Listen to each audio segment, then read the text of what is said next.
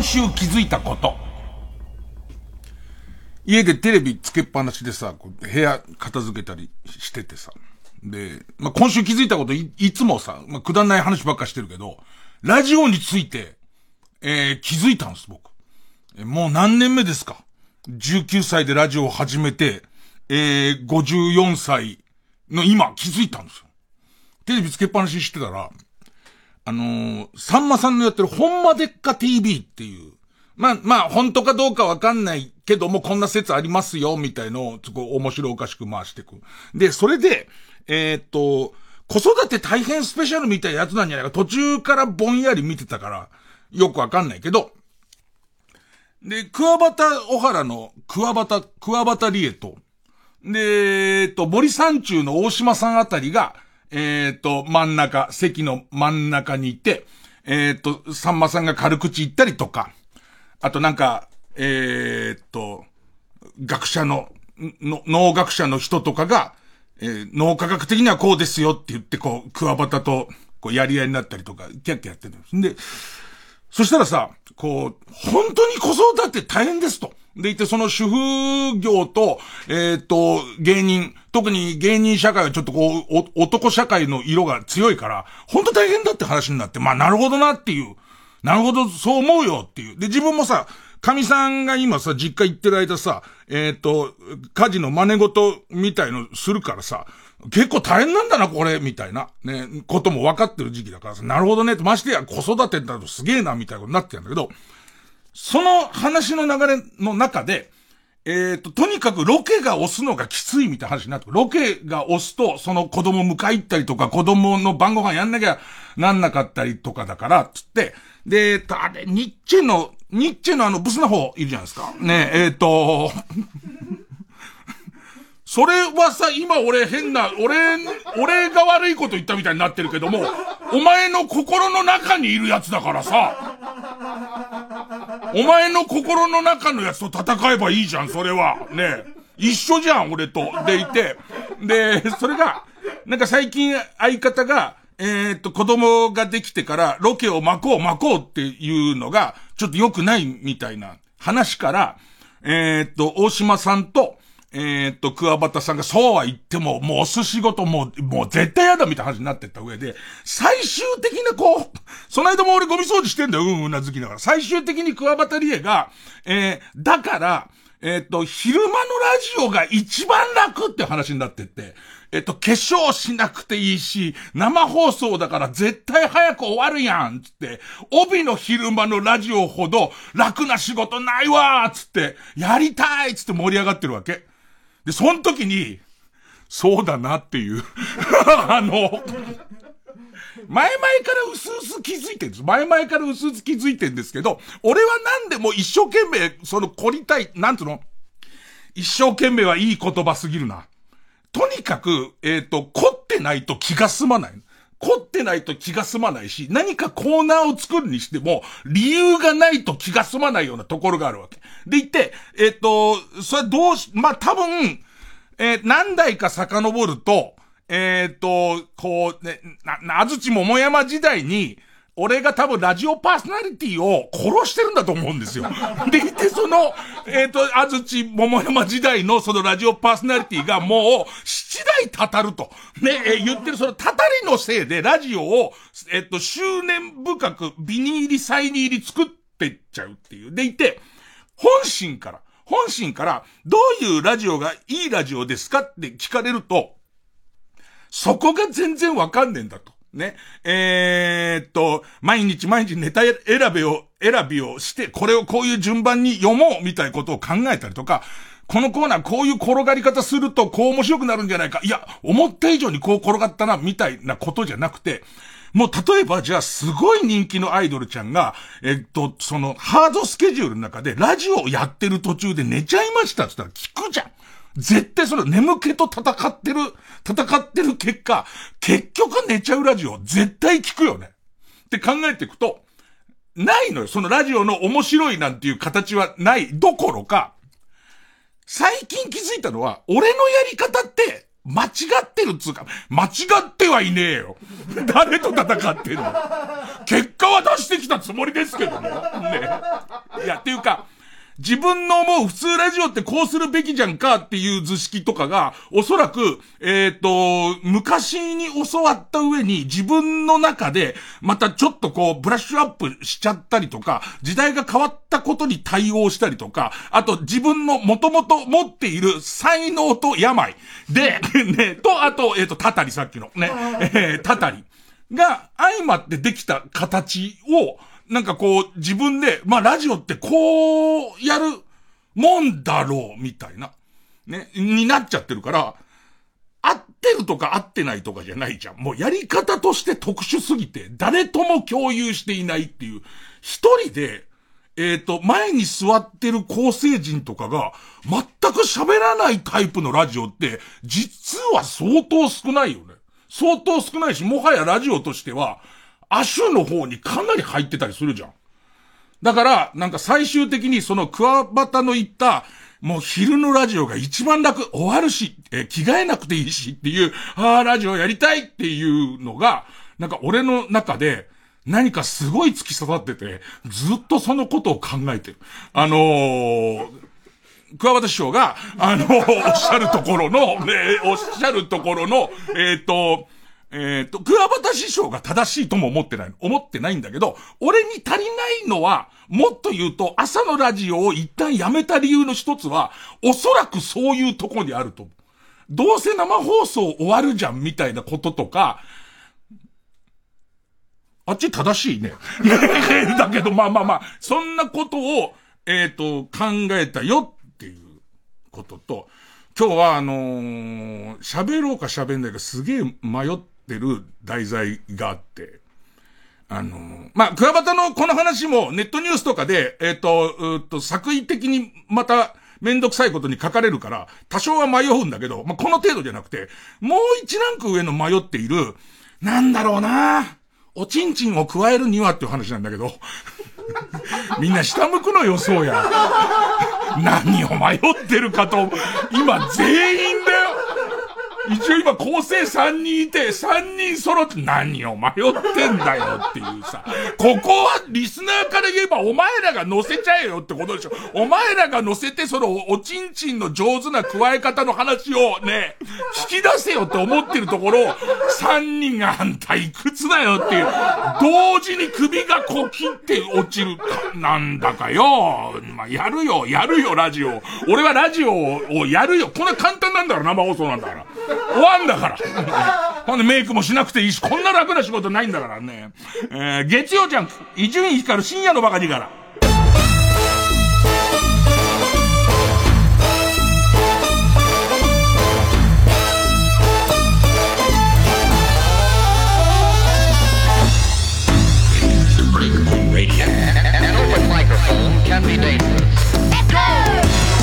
だよ。おちんちんの加え方、おちんちんの加え方っていうとちょっとタイトルの付け方に問題があったよ。えっと、えっと、私は何故に、えー、率先しておちんちんを加えるようになったかっていう話です。違うんだよ。そういうことじゃないんだよ。そういうことじゃないんだよ。お前らの思ったやつは今全部違うんだよね。えっと、えー、ま、なんつった、俺は、俺は感動した話なんだけど、感動した話なんだけど、聞く人によっては、けしからんっていう、またさ、性癖難しいんだよ、その、もう今いろんな人がそれぞれの性癖があっていい時代じゃないですか。でもっては性別みたいなものも昔で言う分け方とはちょっといろんな掛け合わせ。自分がえー、っと、えー、な、なんだ、あの、医学的に、生まれた時に医学的にどういう体で生まれましたかっていうと、いうことや、心の中のことや、それからあと、えー、と、どういう、えっと、自分にとって恋愛対象は、えどういう性別の人ですかっていう。で、この掛け合わせというか無限じゃないですか。無限だからどの話してもいいような気はするんだけど、それをした時に、その、また、結構、ぼ、ぼや騒ぎになったりするから、難しいんですよ。で、その、そういう、いろいろこう含んだ上で、俺はすごくそれをいい、なんか人間愛のいい話だなと思ってるんだけども、怒る人は怒るんだろうな、みたいな。で、こう、手っ取り早いところで言うと、あの、河野の YouTube あれ何ね？それ、それちょっと、一旦置いといて、そっちの一旦話を置いといて。先週俺が熱く梨について語ったじゃん。ね、梨と梨むき器についてすげえ語ったじゃん。ね。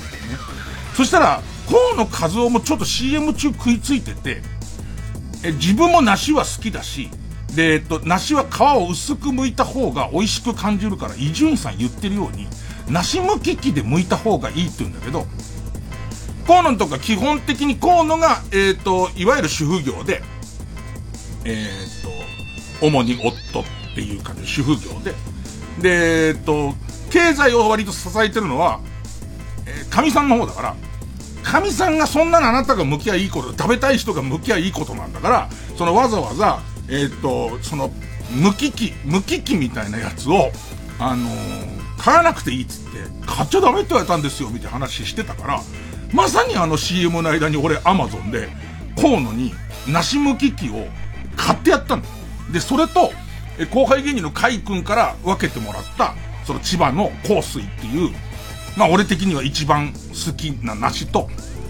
また同じ話になっちゃいますけど、その千葉で採れたての梨がうまいから、まあその千葉の梨をセットで河野君にあげて、まずその梨むき器ってハンドルぐるぐる回すと梨がくるくるくるくる回って、その横のとこからもう魔法のように、カンナで削ったみたいに、えっと、うーと、細く皮が剥けてく。それが面白いから、お前の娘は絶対喜ぶっつって。でいて、あの、えっと、子供も果物好きだから、その果物も喜ぶから、あのー、お前のツイッターのたまに子供がキャッキャやってるとこ撮ってるから、あ絶対子供がすごい喜ぶし、梨はううまいしで、なんかこう家族のいいのになるから、え、ー、と、YouTube か、お前の YouTube に、えー、いつもゲームばっかやってっけど、ゲーム以外のそのファミリーネタがたまにあるわけ。で、ファミリーネタだ絶対受けるからっ、つって、そ河野和夫ちゃんに、その、えー、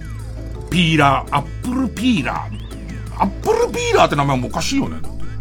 アップルなんて別に皮むかなくてもうまいわけじゃん。梨梨とか柿の方は柿、皮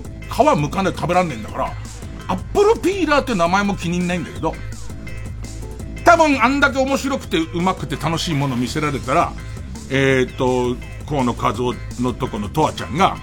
そもそもアップルピーラーって名前がおかしいよねって話をもう率先して始めるぐらいの 面白いプログラムになるから、取れ取れっつって、ね、あ、すいません、買ってくれたんですか？いや、いいんだよ、いいんだよ、つって、その梨もあげてるから、つって、土産渡したんだ。で、そしたらさ、1日後ぐらいにさ、すげえ雑な YouTube が上がっててさ、YouTube。な、言われたからやんなきゃいけねえな、みたいな上がってて。で、またいつもの調子なのよ。あの、河野は、俺にそんなこと言われちゃったプレッシャーで、なし原、なし原には完全な。いや、俺はそう思ってないんだよ。俺はいいものをすごい上げてると思ってんだよ。で、河野はその、まあいいあの、今、あの、えー、っと、iPhone とかあるじゃん。スマホとかあるから、河野和夫チャンネルの、見れる人はそれ見て見ないでも分かるように喋るけど、ね。曲をとりあえず行くよ。ね。曲を。曲を行きながら、なんかこの説教部長がまたハラスメントだと言われるとまた怖いから、えー、っと、俺は何に怯えてラジオをやってんの？クワバタはあんなのびのびとさ、どうでもいいことだ。ラジオなんて一番楽な仕事だっつってんのに、俺は何にブルってんの？ワーツでコズミック「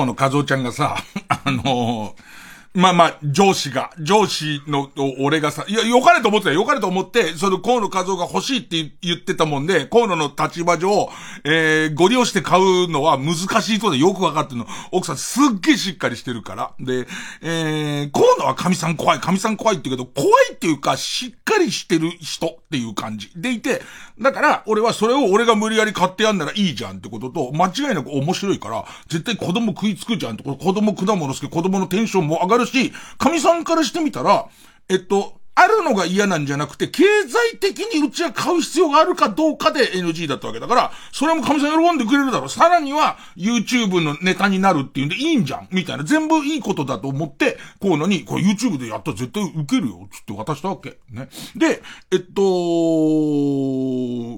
そしたら上がってんだよ。二日後ぐらいかな、俺。上げて一日後ぐらいか、もう上がってんだよ。で、上がってんだけど、まず、えっと、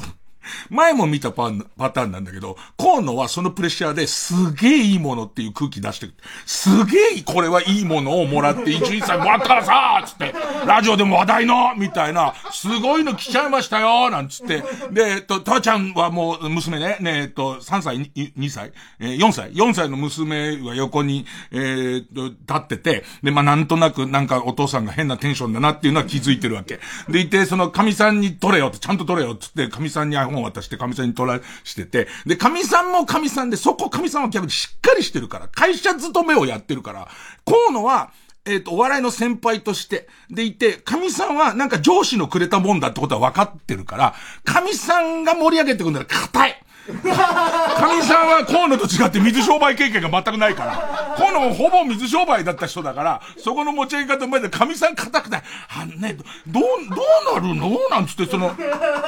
ドルがついてるようだけど、なんてやってるわけ。そしたら、その河野に送ったそのピーラーが、俺の中では、お金と品質のバランスがいいのはここっていう、えっ、ー、と、パール金属っていう会社のやつで、えー、っと、アマゾンの中でも値、値がすごいばらついてんだけど、1000円とか、1100円ぐらいのやつだわけ？でいて、それにこう、まず、その刺すとこがあって、えっと、梨のケツをプスって刺して、でいて、その、ハンドル回すと、横のところから、その刃のついたアームがこうやってからくり仕掛けで近づいてって、で、まあ、向いてくれんだけど、な、俺、俺ちょっと、その、自分のもパール金属のやつだったような気がしてたんだけど、だ同じものをあげてるつもりだったんだけど、刃の作りが全然違くて、やっぱりこう、1000円のレベルとしてはよく切れるけれども、ちょっと大雑把な切れ方をして、あれ、ちょっと違うかな、ちょっと、うん、ここ難しいんでね、パール金属のものが悪いもんじゃない。あのね、えっ、ー、と、アマチュアの家はもうあれでいい。で、えっ、ー、と、1000円、1000円って考えたらとてつもない仕掛けだと俺は思っている。ね、なんだけど、ちょっと切れ残りが出たの。その、コーンのところに行った、梨の、えっ、ー、と、デコボコさもあって、ちょっとこう、剥き残りみたいのが出たんだけど、まあ、こんなもんだろうと思っているコーンのと、こん、え、こんなもんだと思ってるのと、喜ばなきゃっていう河野と、えっ、ー、と、亭主の上司にもらったやつだから、これどうにかしなきゃっていう二人が、まあ、これ、すごいね、これ早いね早いねってやってるわけ。でいて、あ、そしてうまいね、梨、すごいうまいねってやって、やってて。で、いよいよとわちゃんに投げたら、まあ、とわちゃんが美味しくない顔をしている。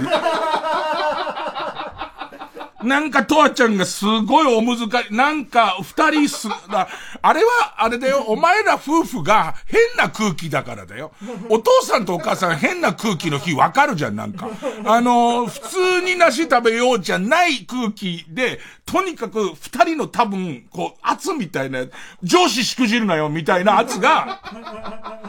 とわちゃんが浴びされちゃってるから、浴びされちゃってって、なんかあんまこう、えっと、食いつきが良くな、あの、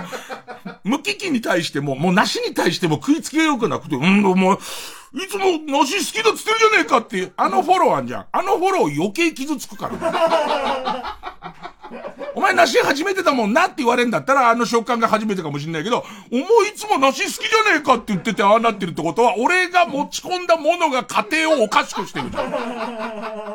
明らかに。明らかに。で、挙句の果てに、じゃあ最後もう止めようかって、もうじゃあこれ止めようかって、もう河野からしたらこれ以上盛り上がらないと思っってるから、じゃあもうこれで、あの、じゃあこの辺でってまとめ始めるわけ。じゃあ神さんは神さんで、なんかそんな、やれって言われたからただや、やりましたぐらいの寸法になっちゃってんじゃないかと思ってから、ちょっと早くないみたいなこと言ってるわけ、ここで。そしたらすかさず、とわちゃんが、リンゴないの リンゴって言い出して。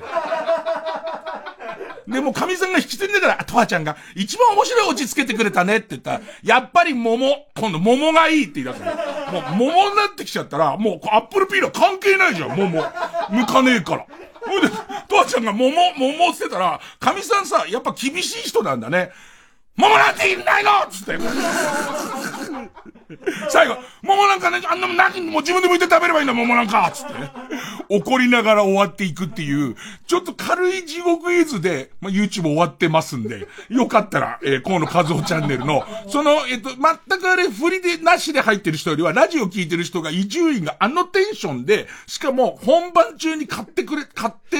買ってくれたアップルピーラーと、で、しかも、お、梨持ってか梨つって、その梨持ってかされて、そこでやってるって考えた時の、あのね、娘ちゃんのテンションの低さ。それと、リンゴ食べたい、桃食べたいっていう、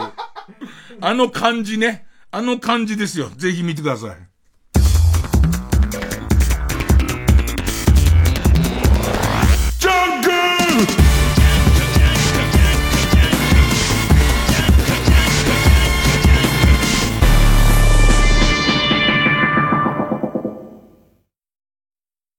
TBS ラジオジャンク。この時間は小学館中外製薬マルハニチロ工場ワークス他各社の提供でお送りします。問題です。史上最も有名な絶滅動物ドードーが絶滅した理由は1狩りの対象になった。2食料として大量に捕獲された。3移住者の家畜の餌となった。答えはコミックス絶滅動物物語で小学館。中外製薬学園。旅行ってどこへ行くかより誰と行くかですよね。不正解です。違うんですか？旅行の満足度とは宿泊先のシャワーの水圧の強さによって決まるものなのです。ジョボジョボだったら。その旅もジョボジョボになる。ジョボジョボ旅行です。なんかいや。この国のものづくりを支える日本全国に広がる工場。その一つ一つの現場には人や企業のこれからを作る未来への希望が溢れています。転職に製造業という選択肢を。私の現場は工場ワークス。905FM954AM TBS ラジオ。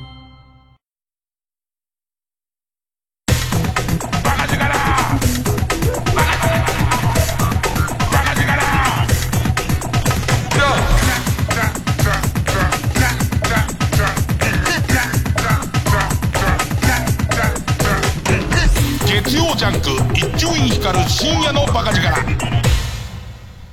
ほいでさ、その、河野が、その、パール金属さんの、その、千いくらの、えー、アップルピーラーで向いてんの見て思ったのは、うちのやつと違うの。うちのは、何ランクか上のやつ、もう、なしし、なししとしての、ねもう、もう、梨を剥くことに関しては、ね、トップレベル、ね、梨界の高須クリニックと言われている俺が、その、もう、剥くんならすぐ剥かせる。あそこに剥かしとけば間違いないっていう。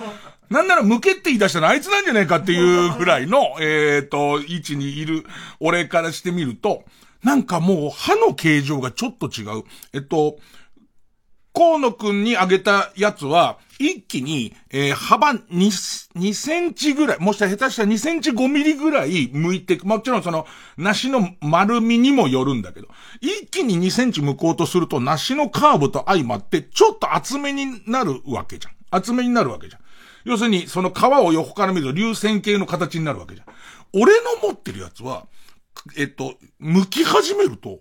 えー、5ミリ以下、4ミリぐらいの幅でずっとこ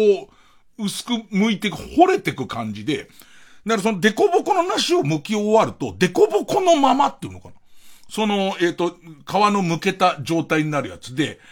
これ、これなんだと勘違い、河野家が勘違いしたまま終わってほしくないと。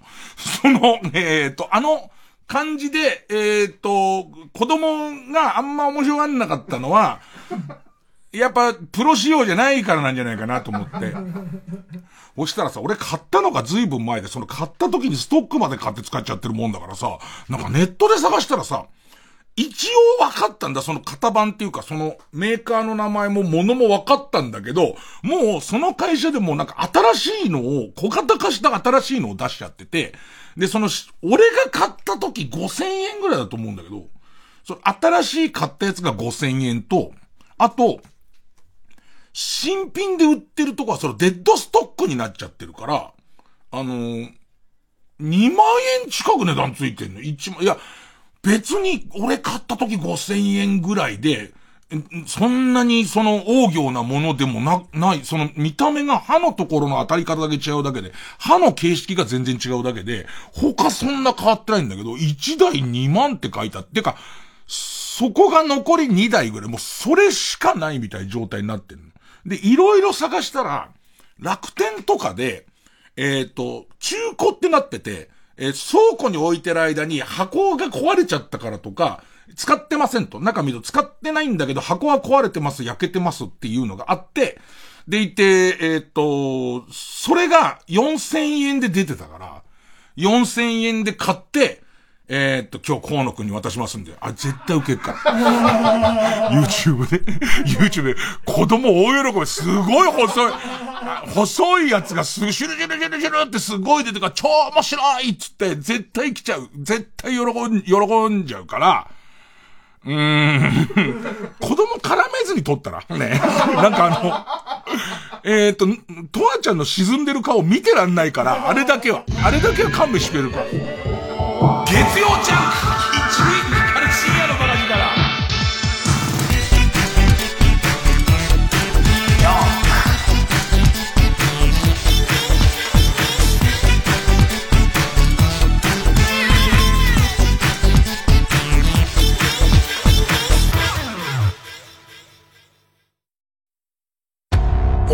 オホーツク海の財宝ホタテをめぐる天下分け目の海賊知恵比べが始まる。プリプリのホタテを届けるためにさあどうするか。次回「パイレーツマルハニチーロ」港から加工場までの距離がものを言う。急がばちかばにへへへマルハニチロ天童よしみ井上芳雄山内圭介による夢の共演。TBS ラジオ公演スーパーボーカルトリオコンサート9月14日水曜日東京国際フォーラムホール A で開催。日本を代表する実力派スーパーボーカリスト3人が集結。山内圭介がミュージカルに。天童よしみがロックオペラに。井上芳雄が演歌拳に挑戦。3人によるミュージカルメドレーも必聴。一体どんな音楽が生まれるのか。音の新世界。あなたもきっと感動と奇跡の目撃者になる。詳しくは TBS ラジオホームページのイベント情報をご覧ください。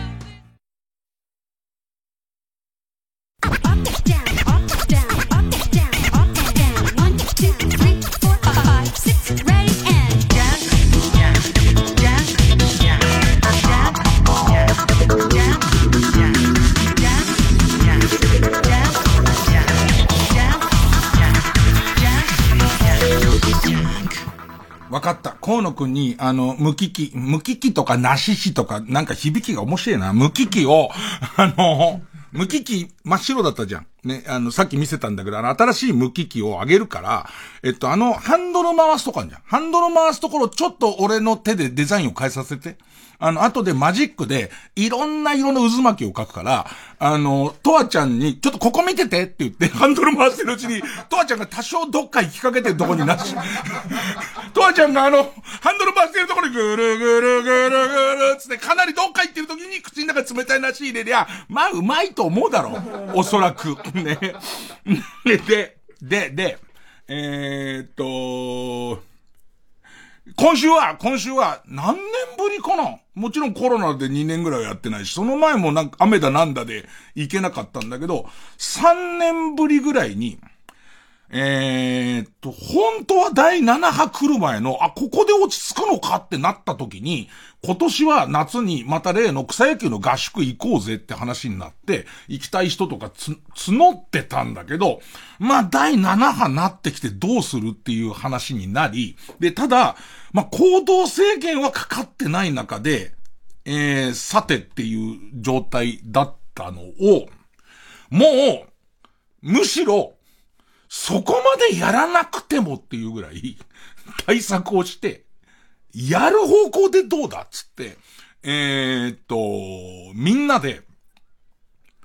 えー、合宿村、スポーツの合宿村みたいところの施設を借りて、で、えっと、草野球の合宿をやったの。で、参加したの15人、15人。15人なんだけど、どれぐらい、えー、っと、バカバカしいかっていうと、80人泊まれる施設に15人です。で、えっと、だから、あの、二段ベッド二つで4人部屋っていうのが20あるんで、それも一人だ。その広さの部屋に一人だし、ご飯食べるところも、80人入れる大広間のところの壁にみんなこう、よ、寄り添って、で、えっ、と、15人。で、しかも、えっ、と、グランド、外以外は、もうマスク外すのやめようぜっていう。で、外してるのを見たら指さしたら罰金、あの、罰金取るから、みたいな。で、しかも、指さした人が賞金と、あげるから、みたいで、割と殺伐としてる感じ。あと、全員が消、消毒液とか持ってるような状態で、えー、なんかこう、後でむしろあれはやりすぎてたなっていう。むしろ、え例えばじゃあコロナになったとて、なったとてあんなにやってたのにってみんなちょっと呆れるぐらい対策しましょうみたいにして、で、えっと、山奥の、その使ってない合宿村みたいなとこ借りて、で、みんなで、えー、野球合宿したんですけど、野球の練習自体も楽しかったし、あと別にその終わって、えー、立ってますけど体調が調子悪い人も出なかったし、まあそういう意味では、普通に成功したイベントだったから、なんかこう、そこに面白いことはあんまなかったんだけど、例のあのおちんちん、なんか夜、みんなでその、は、本来だったら80人入ってもいいよっていう、ひ、もう広いその食堂みたいところで、みんな壁際に一人、一人こう、えっと、えっと、ディスタンスを取りつつ、えー、マスクもしながら、まあバカ話してるわけ。で、そのマスク外しちゃ、男梅沢レモンを飲んで、で、またもう一回閉めるみたいな、ね、えっ、と、謎の飲み会みたいにしてて、で、その途中にまたそのおっさんたちご多分に漏れず、性癖の話になって。したらいつも静かにしてる、まあ、その笑い、話題の中心にあんまり来ないお、おその後輩芸人が、えー、自分の性癖は、なんていう言い方が一番いいの？えっとさ、よくさ、ネット用語とかででさ、男の子っていうさ、男の娘って書いて男の子って言うじゃん。ね。ね。えっ、と、俺の中で言うと、え、心、あ、これもいろんなパターンいるのか？これも門切り型にできなくて、えっ、と、心は女の子なんだけど、えっ、と、生まれてきた時の体は男の子で、でいて、えっ、と、なるべく女の子に寄せた可愛さを出していきたい、みたいな。で、えっ、と、見た目は割と可愛らしい女の子の感じがする、みたいのが俺の持っている漠然とした感じ。の、えっ、と、おちんちんを加えるのが大好きだっていう。えっと、や、やつが、やつが出てきて、出てきて。まあ、これも、ねえ、こういうことで直笑うのとかはもう違う時代なのとかは分かってますけど、戸惑うはいいでしょ。俺の持ってる、俺のオリジナルの性癖とは、俺の性癖ね、俺の性癖とは違うから、えー、あと、河野くんの性癖とも違うから、えっ、ー、と、ちょっと最初飲み込めないです。どういうこと？っていう話になって、そしたら彼がお酒も入ってるから、これにはちゃんと理由がある。これを言ったら絶対みんなに納得しても、納得もクソもないんだよ。自由だよ。君が。ねえ、っと、どう、その、えー、性的にどう興奮していこうが、今この世の中は自由です。ご迷惑をかけさえしなければいいんじゃないですかってことなんですけど、なんかその彼の言ってることがちょっと興味深くて、最初すごい好きな女の子がいましたと。すごい好きな女の子がいたんだけれども、まあ、彼そこそこモテるタイプだし、すごくこう、人にも好かれるタイプの人だから、まあ、周りから女の子の誘惑がありますと。でいて、何度か、えー、ちょっとその女の子のお家に行ったりとか、ね、飲みに行ったりみたいなことがあったら、その本命の自分のすごい好きな女の子が、えっ、ー、と、女の人と会ったりするのをやめてほしい。ましてや、その女の人の家に行ったりするのはやめてほしいって言って、彼は、まあ、それはもう絶対約束だってね。あの、君が悲しむんならもうしたくないってね。もう、だから女の人とはそういうことしないっていうのを決めたと。したら、ある日、えっ、ー、と、その、えっ、と、男の娘と書いて、えっ、と、男の子から、と、えっ、と、お酒を飲んでる時にいい感じになって、で、えっ、と、お家に来ないって言われて。ね、その時に、俺には約束、ちょっと待てよと。俺が約束した、その女の人の行かないっていう定義に、この人が入ってるかどうかっていう。この難しいんです、この解釈が。この、その、この間の取り決め上は大丈夫なはずだっていうことで、ここに行きます。で、で、ここに行って、えっ、ー、と、お酒が入ってたこともあり、そういう関係になっていきますっていうか、その相手の方がぜひさせてほしいっていうことで、えっ、ー、と、おちんちんを加えてもらうことになります。加えてもらうことになります。で、その時に彼が言うには、やっぱり、えっと、おちんちんの勘どころを心得てると。ね、その、おちんちんについて付き合いが長いから詳しいと。おちんちん。俺たちも生まれた時に、えっ、と、同梱されてたじゃん。同梱されてた玩具じゃん、これって一番最初に。あ、これキャンペーンで付いてんですか？っていう、ね、こっちが選ぶとっていうので、付いてたやつだから。だから、まあ、めくるめく気持ちよかったと。このめくるめく気持ちよかったんですっていうね。ここはでも、その相手が自分のおちんちんを加えてもらう上での、めくるめく気持ちよさ。あ、そういうとこそうなってんだっていうこととかが、彼の中で起きるわけです。で、えっと、そういう関係を何人かの人と持っているうちに、今度は、えっと、お話をいろいろする中で、自分が心の性と自分が求めている体の性みたいなことや、えっと、心の性は別に、えっと、男子、いわゆる男子。まあ、これもまためんどくさくなってくんだろうけどね。えっと、旧時代的な、えっと、男子なんだけれども、えっと、格好だけはこうしたいとか。いろんな種類の人がいっぱいいると。で、性的対象はこういう人でとかが、もうみんな千差万別なんだけど、みんな、なんかその彼からしてみると、すごい苦労して頑張ってるってことが分かってくる。あんまり、この世の中、一筋縄にそれを受け入れてもらった人はいなくて、今の形に至るまで、ましてや自分、自分に、えっ、ー、と、声をかけてくれるまでっていうのは、すごい勇気のいる行動だっていうことが、こう分かってきたら、なんか、人としてそういうことに感動し始めちゃうんだって。でいて、ある日気づくのは、そのいろんなステップがある中で、自分に今日一緒にお家で飲まないっていうことの勇気。その先の、えっ、ー、と、おちんちん、よかったら加えようかっていう勇気。まで出してくるけど、で、自分はそのめくるめく気持ち良さに、えっ、ー、と、体を預けていくけども、この人たち気持ち悪くなってないじゃん。この人たちは遠いか。君気持ちよくなってないじゃん。っていうことが、とてもこう、なんか自分の中でもやもやとしたことになってって、今度俺の番だっていう、俺の番ねっていう関係性なんだって。でいて、その時に、え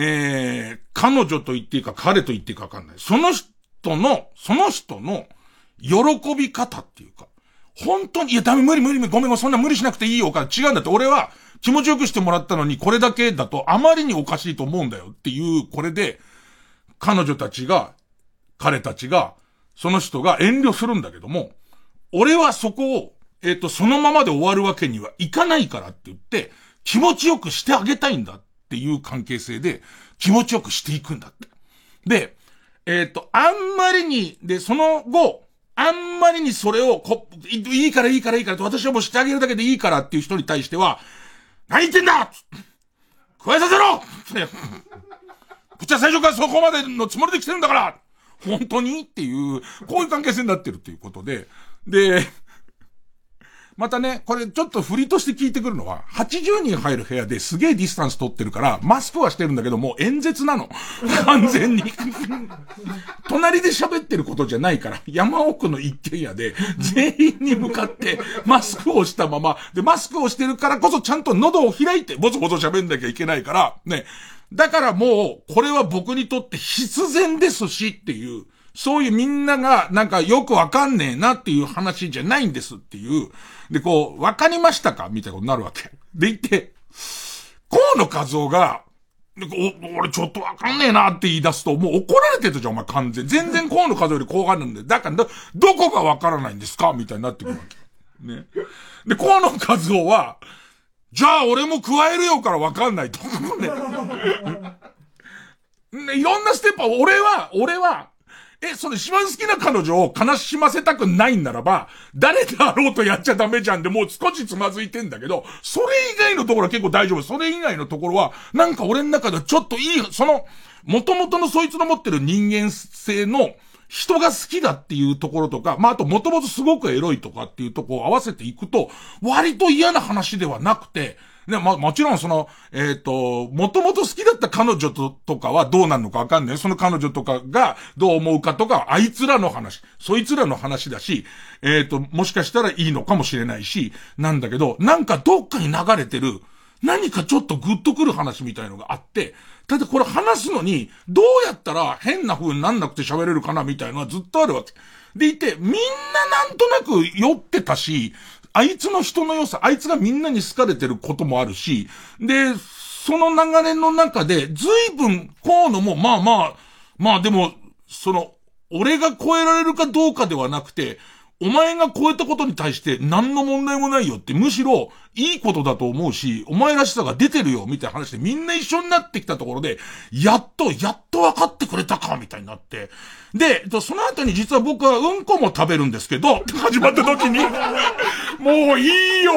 それは俺しょえないよ。食べたければ食べればいいじゃない。いや、ただこれはもうやめたんですよ。知ってます？うんこってチョコ食うと当たるんですよって。そうなのそうなのいや、そりゃそうだよね。だって、大腸菌とかでうんこに入ってんだもんね。それをこっちが入れちゃうんだから、当たるんですよ。だからやめましたみたいな。ただですね、食べるプロセスには、寝よう寝よつってみんな。明日も朝から練習するから寝ようつって寝ちゃいましたよ、みんな。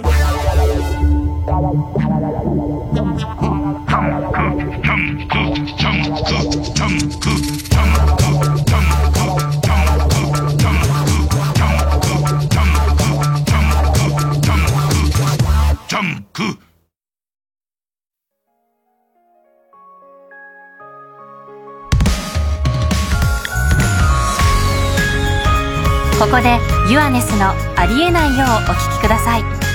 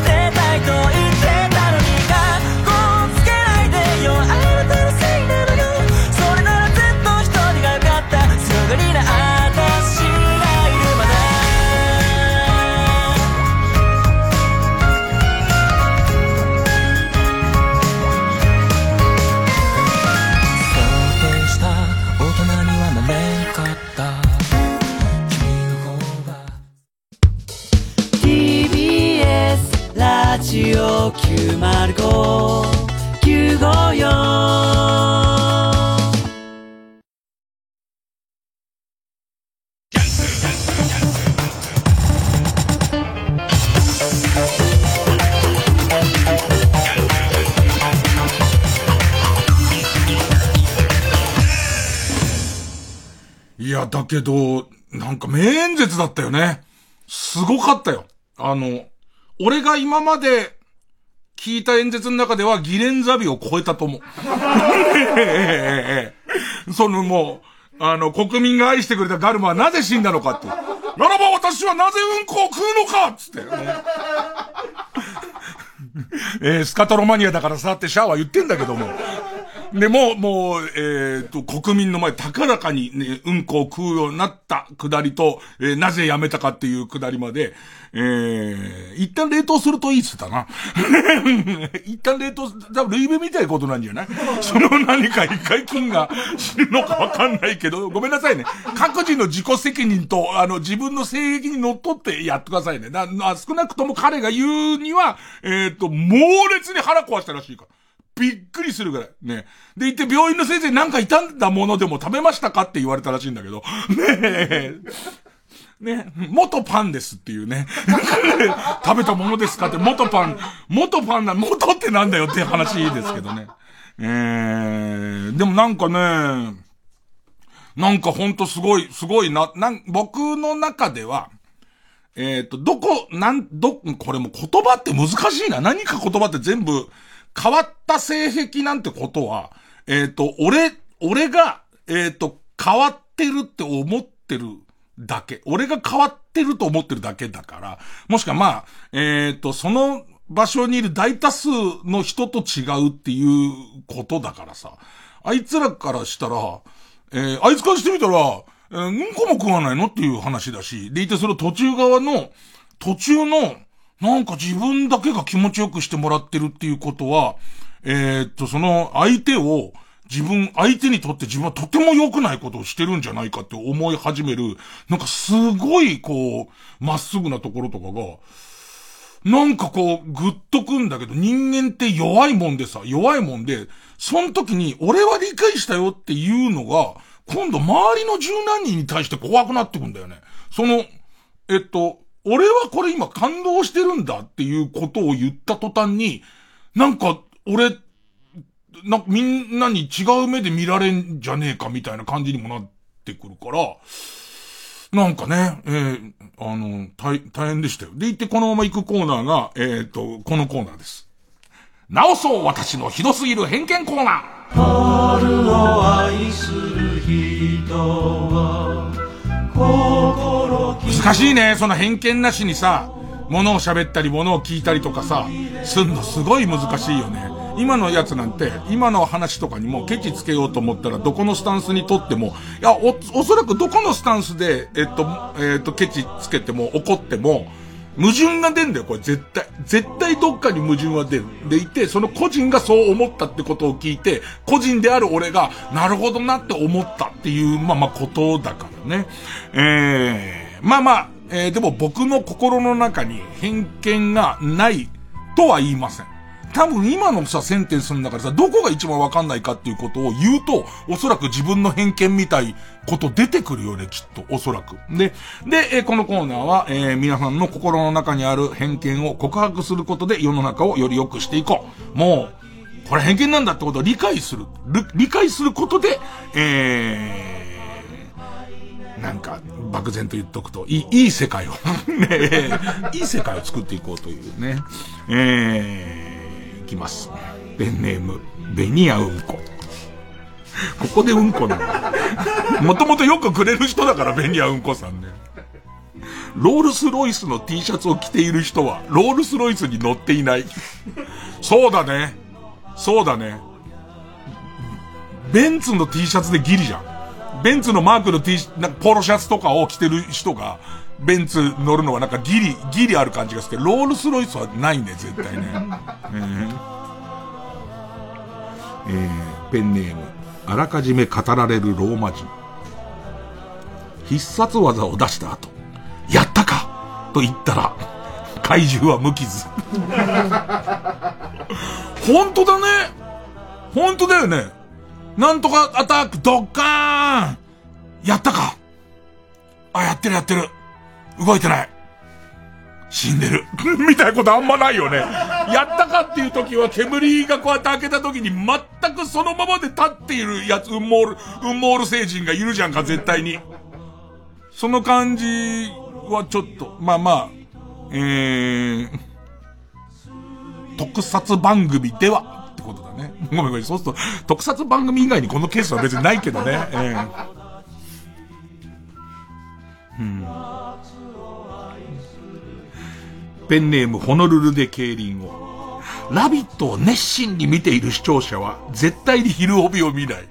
なんかわかるぞなんかわかってしまうのはなんだラビットを心から楽しんでる人が、昼帯を見ない感じがなんか、そんなことない。そのまま見る人もね、そのまま見る人も、僕はお笑いが大好きなんだ。だからメグさんも大好きなんだ。つってね。そりゃ絶対あるはずですよね。えー、メグさんが繋いでくれてるんですよ。そのお笑いから報道へのグラデーションをメグさんだけが繋げます。えー、ペンネーム虹色ろうそく。メンサの会員は独特なジャンルのアダルトビデオを好むだって。ねえ。ど、でも一回りしてすげえこう、いや、僕はこれ声出して言いたいんですよ。ね、正常位っていうのは、えー、っと、正常なのかそういうことじゃないですか。え、動物って基本的には広範囲じゃないですか。だから、正常位なんて多分、ゴリラから見たら変態なわけじゃないですか。そうやって考えると、なんかちょっと、ね。こういうことを言ってるやつって変わった AV 見んだろうな、きっとな。普通の人から見たら変わったやつ見んだろう。もう、今日ちょっとこのテーマの中で変わった AV とは何かに言っちゃうね。えー、ペンネーム豆腐小僧。タランチュラを飼っている人は普通の AV じゃ満足しない。だから普通の AV とは何なんだっつって。これでさ、みんなでさ、いやいや、タランチュラ僕飼ってますけど、普通の AV 見てますよ、なんつって。で言って、えっ、ー、と、他に、こういう、こう、一見普通の奴らが、普通じゃない AV 見てんじゃないですかつって。うん、実は僕はちっちゃい AV の好み異常なんです。とかって言ってるやつ、全員同じ AV 見てる可能性だってあるからね、そうやって考えたらね。えー、えー、ペン、ペンネーム豆腐小僧。熊切あさみは逆に最近になってキングダムを読み始めた。あそこだっつって。あそこなんじゃねえかっつって。あれこれ読まなかったっけ俺？読んだかもしんないの。ラジオネームライ、ラジオバーガー。加藤サリは来世でまた虫に戻るって。読んでなかったっけ？まあ、二度面白ければ二度いいけどね。来世でまたじゃねえよ。決めつけが何層にもなっててとても良くないよ、そんな。前世鳥の可能性だってあるじゃん。てか前世鳥じゃん。偏見じゃん、じゃあそれも。ね。えー。あー、今日ぜ、つけてください。ペンネームつけてください。つけてください。つけてくださいっていうことえー、じゃあ、えー、ミスターふにゃこし。これあの、ライブはライブでの僕がガンマンにつけた名前が、ミスターふにゃこしっていう名前なんですけどね。えー、モバイルバッテリーがでかいやつはバカ。あんまみんな笑わないでしょ。俺のモバイルバッテリーがすげえでかいの知ってるからすね。もう俺がびっくりするぐらいでかいモバイルバッテリー、2万みたいな単位の、2万5千みたいな単位のモバイルバッテリーをずーっと、で、えー、まあ、あそこから、あの、コード出して、USB コード出して、それを肛門に入れることで動いてますから。だからあれしょうがないんですよ。ね、消費が早いから。えー、偏見、えー、どんどん送って告白してください。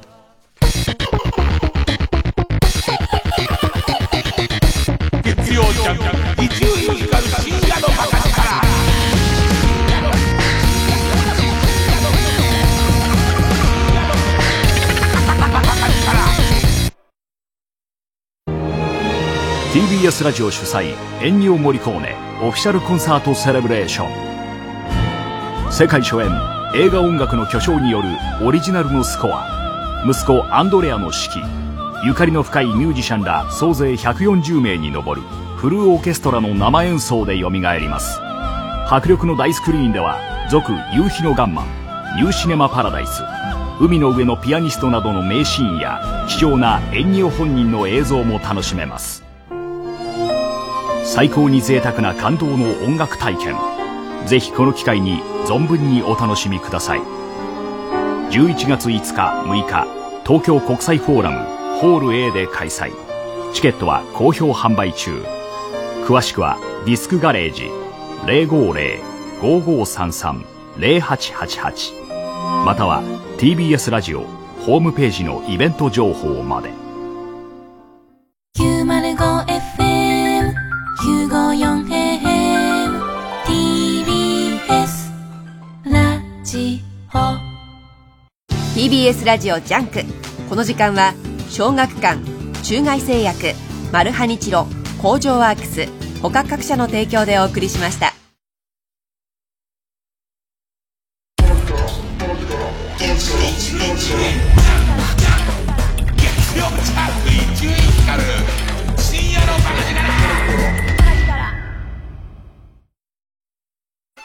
愛ゆえに守りたい。愛ゆえに叶えさせてあげたい。TBS ラジオ主催真白の恋。世界で最も美しいワン朗読劇。出演は早見あかり浦井健二広瀬智樹真中あゆ西村雅彦。11月3日から5日まで竹芝ニューピアホールで開催。多くの感動を得た映画「真白の恋」が朗読劇に。ただ普通の恋のはずなのに誰もがその恋に涙した。一つの家族の優しさと葛藤を描く感動作。チケットなど詳しくは「真白の恋朗読劇」で検索。TBS ラジオ主催伊藤蘭コンサートツアー2022 Touch this moment surely Candies 10月2日 Zepp DiverCity で開催。セカンドアルバム「Beside you からの楽曲や愛すべきキャンディーズソング満載のセットリスト。詳しくは TBS ラジオホームページのイベント情報まで。TBS ラジオ公演立川志の輔一門吹き寄せの会。全員参加の3時間。10月4日火曜日昭和女子大学瞳記念講堂で再び開催。チケットは各プレイガイドで販売中。ご存知立川志の輔と師匠である志の輔から受け継いだ芸をそれぞれの個性を生かして磨き上げた弟子たちによる志の輔一門全員集合の落語会立川志の輔一門吹き寄せの会全員参加の3時間詳しくはサンライズプロモーション東京0570-003337までお問い合わせください月曜ジャンク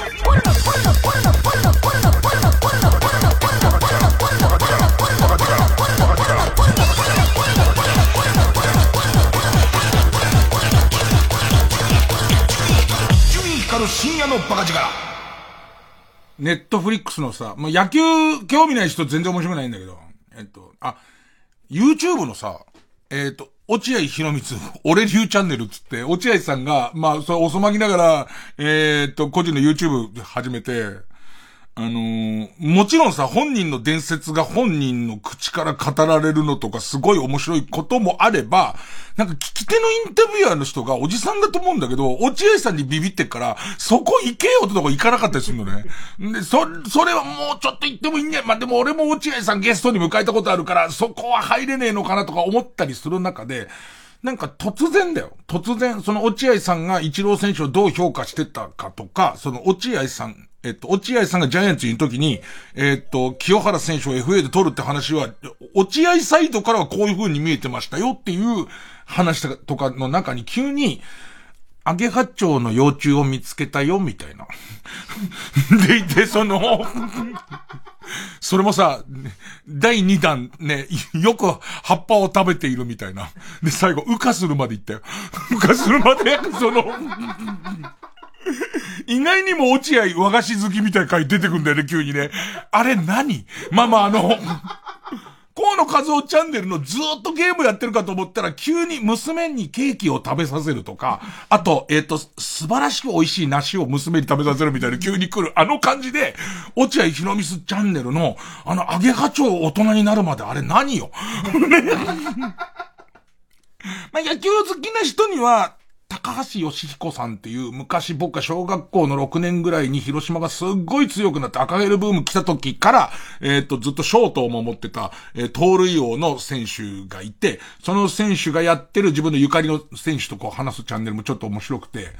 なんかずっとその、えーっと、野球ファンの間の噂みたいので、えーっと、ショートが高橋義彦さんで、セカンドが、えーっと、正田さんっていう人がいたんだけど、すげえ仲悪かったって言われ、当時、めちゃめちゃ仲悪かったみたいな話されてた、その正田さんが来るっつって。何十年ぶりに正田さんと会うっつって、普通にあの頃はごめんなって話したりするんだね。それがすげえよ。本当なんだと思って。それが良かったり。すんで、そんな中で、ネットフリックスで通好みのこう野球バラエティそれこそね、河野和夫ちゃんに教わって、えー前座って笑ってる河野和夫ちゃんが、えっ、と、コロナの時にあんまこうやることがないからネットフリックスばっか見てて、で、こういうの見っけましたよって言うんで、なんか韓国プロ野球の、な、なんつうの、あの、バラエティショーっての、ああいうの、なんつうの、バラエティ、リアルとバラエティの間、なんつうの、ああいうやつ、リアリティショー。リアリティショーっていうジャンルにあるんだけど、えー最強野球団っていうね、最強野球団っていうタイトルで、えーまだ2話目かな、毎週日曜日に更新されるんだけど、1回1時間半から2時間ぐらいで、まだ2話目なんだけど、韓国のプロ野球の、え、引退して、そこまで時間が経ってない、40代中盤ぐらいのプロ野球 OB の人たちで、一球団作ります。でいて、えっと、その監督は、韓国プロ野球界のもうレジェンドです。イ・スンヨプっていう、えっと、ジャイアンツにもいたし、えっと、ロッテに入ってジャイアンツ行って、オリックス行って、そのサムソンライオンズとこ行って、もうもう、もう韓国ではもうレジェンドです。レジェンドの人が、まあ、青年監督をやります。で、で、この競合チームが、全部で、一応今の予定では30試合いろんなチームとやりますけど、最強野球団として、勝率7割を切ったら番組は消滅ですっていうルールがあるね。でいて、そこにいる選手たちが、えーっと、去年辞めたけど、もしくは3年前辞めたけど、みたいな選手ばっかりなんだけど、でも、え、イ・スンヨプともう一人の目玉はさすがに俺らも知らないけど、なんかその韓国で一番最多安打みたいな、一郎的な、韓国の中の一郎みたいな選手だったりとか、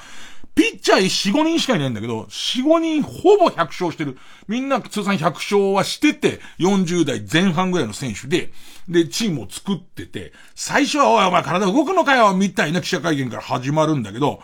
なんかちょっとずつ煽っていくのねなんかその、プロとしてそれでいいのみたいな。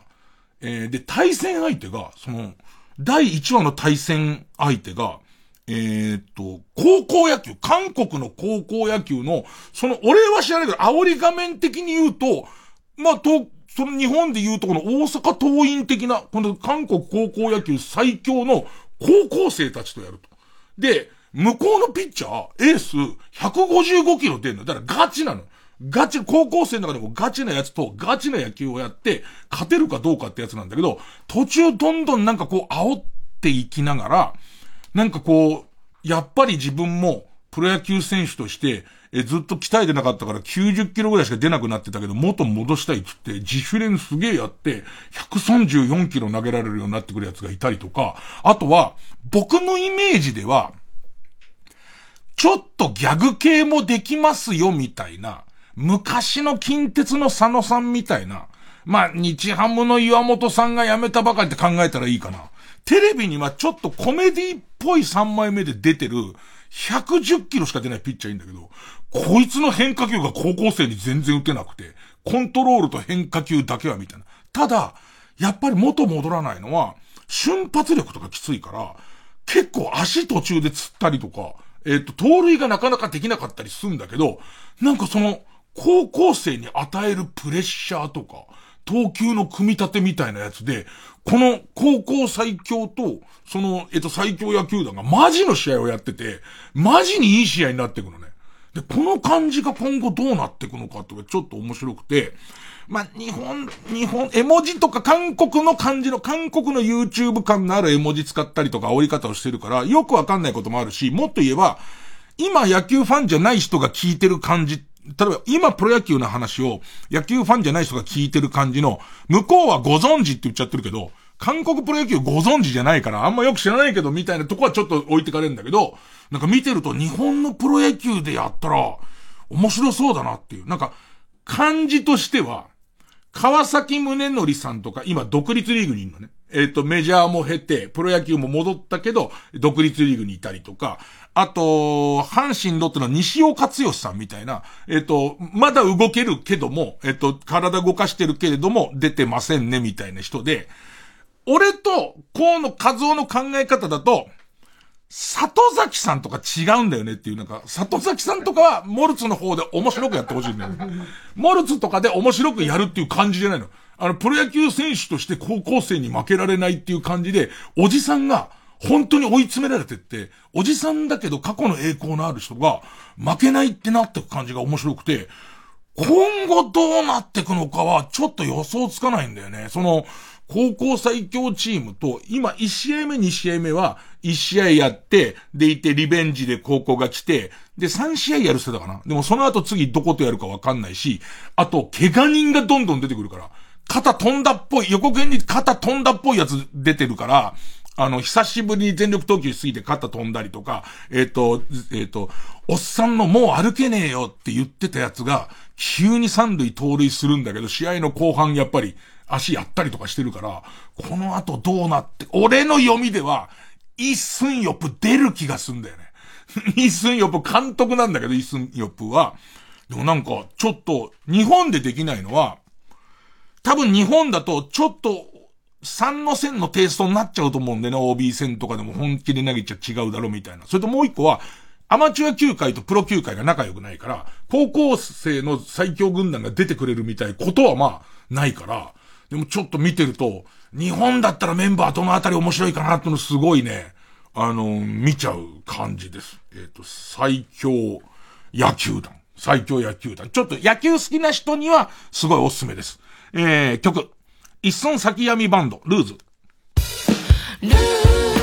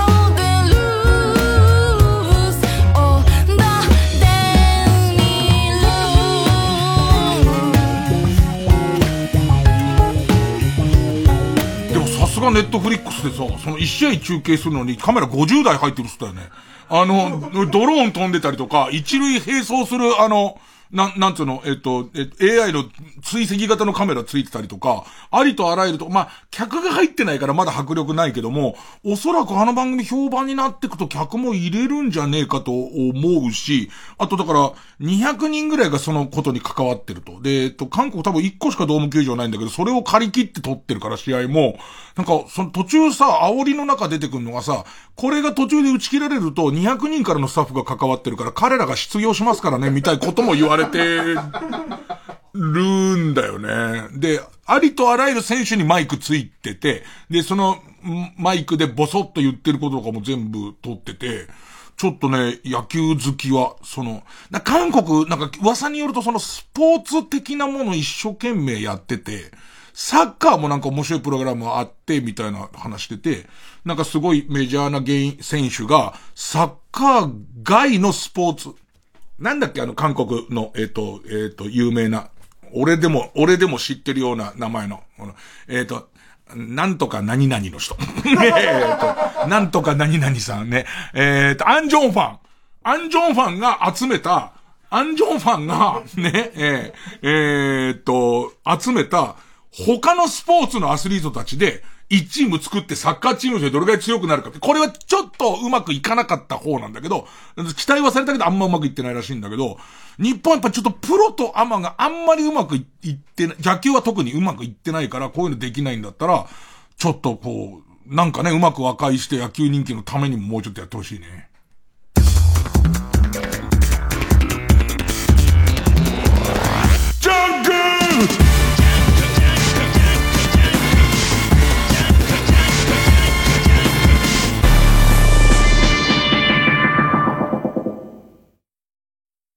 TBS ラジオジャンク。この時間は小学館中外製薬マルハニチロ工場ワークス他各社の提供でお送りします。数々の漫画賞に選ばれた話題作「チ。地球の運動」について完結。コミックス全8巻発売中。信念に従い命を賭して地動説の証明に挑んだ者たち。彼らが歩んだ運命の結末は小学館。今年もやってくる。ベンチャーズの夏がやってくる。TBS ラジオ公演。来日60周年記念。ベンチャーズジャパンツアー2022は9月4日日曜日中野サンプラザで開催。チケットは各プレイガイドで好評販売中。詳しくは M&I カンパニー0362761144または TBS ラジオのホームページイベント情報をご覧ください。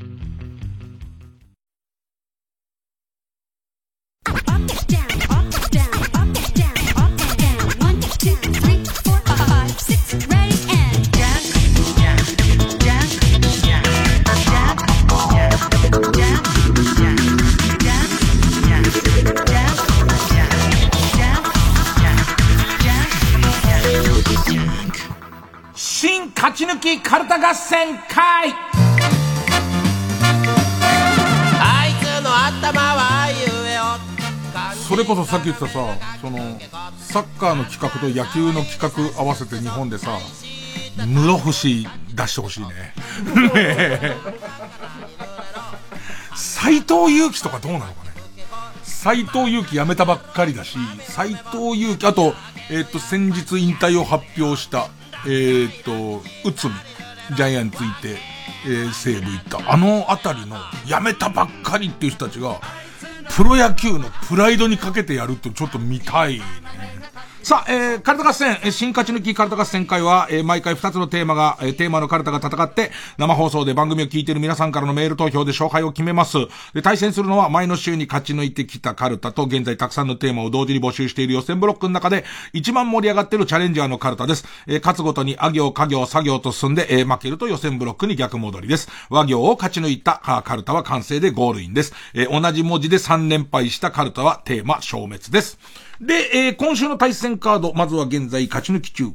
悲しい時ドケドケドケドケドケドケ邪魔だ邪魔だかわいいねこれさ、言われてみればさ、かわいいねとかって、お見送り芸人新一って結局そういうことだよね。時代を超えて。本当は可愛いと思ってない、好きと思ってないけれども、みたいなところついてくるのとか、まあ普遍的な悲しい時とかね。えー、立て続けにこのヒットシリーズを出した、いつもここからをリスペクトするためにですね、えー、できたカルタです。えー、今は悲しい時最新版カルタを作ろうというテーマで、天才いつもここからカルタ。えー、今週作業です。えー、対する予選ブロックから登場のカルタは、目覚まし、目覚ましテレビの占いでサソリ座が7位の時の、えー、いいことあったけどちょっとずれてるとか、悪いことがあったけどちょっとラッキーのような中途半端なもの。7位は意外に調整難しいですからね。えー、7位の時の文言がテーマの目覚ましテレビ今日の占いカウントダウンサソリ座7位カルタ。えー、あ行。あ、一生してないんだね。4週ぶり。ね。えー、それじゃあ行きましょう。まずはこちら。天才、いつも、ここからカルタ。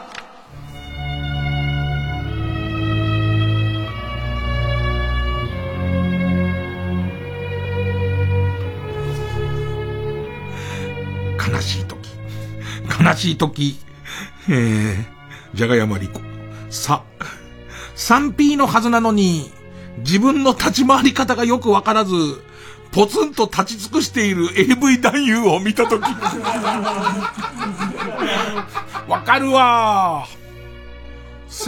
3P なんてさ、やったことないからさ、俺もわかんないよ。どう、え、どうしてれば、気がついたら俺、えっ、ー、と、相方のポコチン加えちゃってる可能性あるよね。違う違うなんつって。ねえ。いやー、あの、知る男優の人がいっぱい出てるようなやつでも、一回もこの人、その、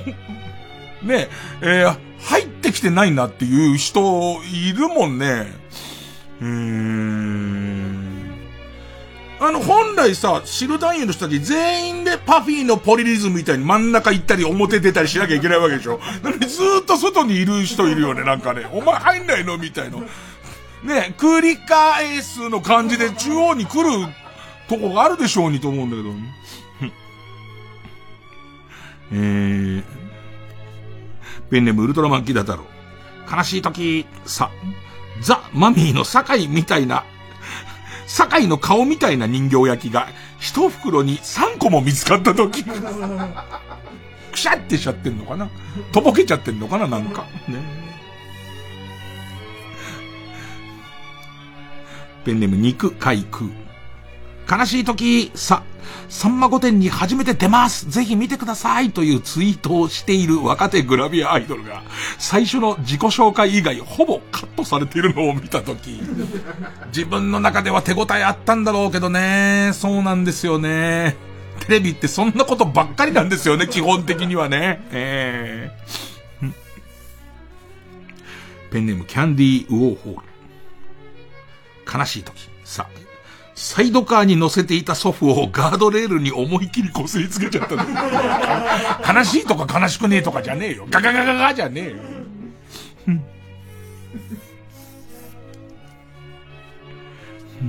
ペンネーム、チンポ向けなくていいから君に振り向いてほしい。悲しい時、さ、最終回だけ見たけど全然意味わかんなかったわ、とツイートしてるやつを見たとき。何なんだろうね、あのトンチンカンツイート。すげえあるよね。嫌なのが、やっぱラジオとかで紹介したものとか、紹介したことを違うやり方をしたのに、えー、普通とか、美味しくなかったみたいなの書かれると、いやいや、俺の言ったもんと結果違うもん買ってるからねっていうパターン結構あるからね。最終回だけ見たけど、わかんねえよ、そりゃ。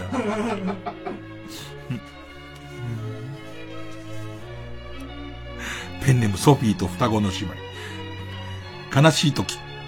さ、寒くて寒くて、北王子金也さんに、その白い耳当て貸してって言ったのに、全然貸してくれない時。耳当てじゃないんだよ。もみあげ。あれ、もみあげだから。もみあげだから。俺最初北王子金也さんもみあげ白くなり始めた時に、上からスカンクが抱きついてるのかと思ったんだよ。もう、俺の目離してるうちにハゲちゃってて、金也さんはもうスカンクでこうやってがっちり、この、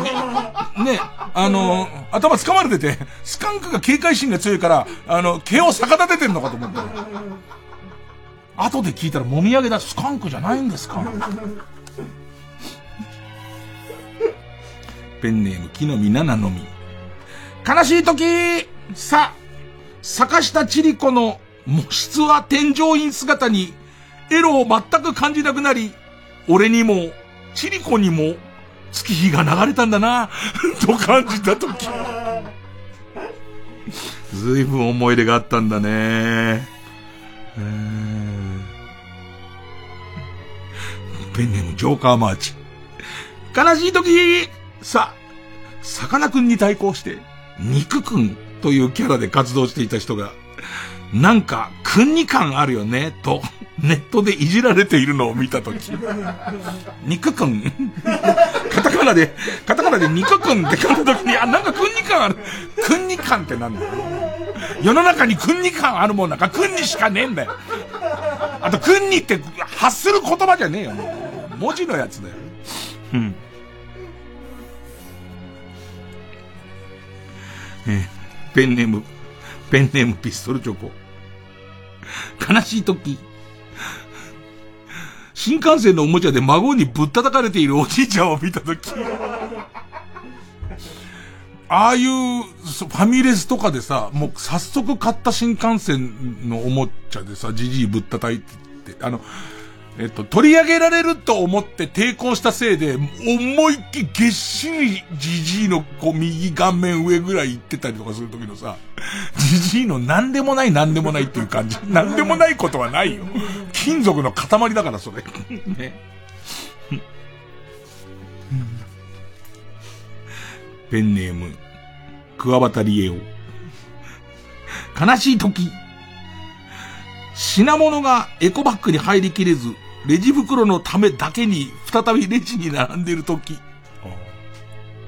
真面目だね。すごい偉いもん。偉いもんだよね。そういうのなんか守んなそうだもんね、みんなね。おばちゃんとか。もらうよ、みたいな。後でつけといて、みたいな、ね。えー、メガネ玉手箱。悲しい時し、ジェイソンはチェーンソーを使わないと指摘する以外、自分の存在価値がないことに気づいたとき、もう浸透したか、なんかさ、ジェイソンイコールチェーンソー使ってるようだけど、ジェイソンナタしか使ってないんだと思う。基本的にナタしか使ってなくて、資料の腹渡かなと、ゲームでジェイソンみたいなやつがチェーンソー使ってるゲームがあったせいで、なんかチェ、チェーンソー、その、ジェイソンイコールチェーンソーっていう。で、それをなんか、えっ、ー、と、何かの話の時にそのジェイソンがチェーンソーを触った、あ、あの、でも正確にはあの、ジェイソン自体はナタなんでって言って、ほぼまた2年ほど仕事がないっていう。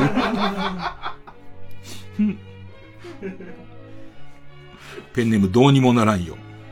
悲しい時、し、自称インフルエンサーの初のファンミーティングイベントを開催したいという内容のクラウドファンディングが締め切り最終日なのに、達成率3%から微動にしてないのを見たとき。ああ、まあね、えー、いやでもさ、このさ、クラウドファンディングをしてますっていうのを伝えるのが難しくてさ、あの、ホリプロのさ、箱男やってた人なんつったっけ？箱男やってた、えー、っと、川本くん、川本くん。川本くんがさ、映画撮りたいって言ってクラウドファンディングやってんだけどさ、ちょっと川本くん撮る映画見たくないなんか。見たいけど、その川本くんがクラウドファンディングをやってることを知らないから、全然まだ言ってないんだけど、なんか言ってたよ。ホリプロで、川本くんが今、もう騎士返して、才能は全員が認めてるじゃん。なんか、撮るっつって。多分今、ネットで調べれば、やってますよ。3%かもしれないですけど、ね。えー、ペンネーム、かわやき三代。悲しい時、し、自分を吸い込んだカービィが何の能力も得られなかった時 吸われるって感じで吸ったと思ったらカービィが全然、普通にカービィなんだけどっていう感じ。なんならカービィよりも働きがすげえ悪くなってるっていう感じとか、ね。吸い込んだら最後、なんもこいつ何の能力もついてないなと思って必死でボタン連打してたら、ジェイソンは、あの、ナタ、ナタです。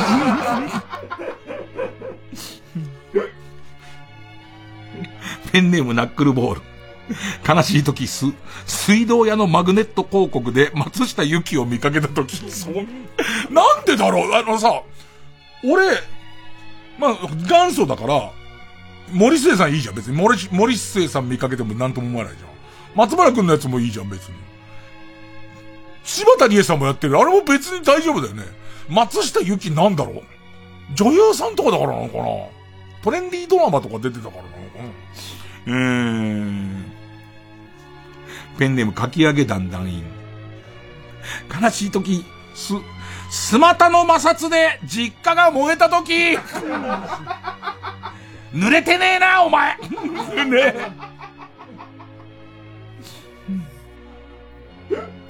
えー、ペンネーム形状記憶老人。悲しい時、す、好きな女の子の部屋の壁壁紙が小島よしおの海パンと全く同じ模様だった時。よくさ、タレントって楽屋に、特に、えっ、と、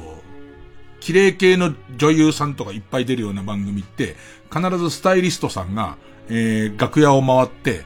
えー、洋服の被りがないかってチェックするの。あんまり同じ系統の色ばっかりだったりすると、で、また、ああいう人たちってすごい量スタイリストさんが衣装を持ってくるから、え、なんか例えば先輩が緑だったのに、同じ緑まずいじゃんみたいになるんだけど、俺とかあんま関係ないんだけど、一回だけ前世紀の、あのー、安村くん。ね。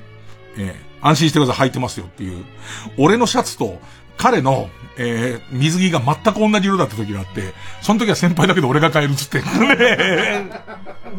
まさかの全く同じピンクのハイビスカスの模様まで一緒で、多分俺の服の余り切れで作ったんじゃねえかみたいな。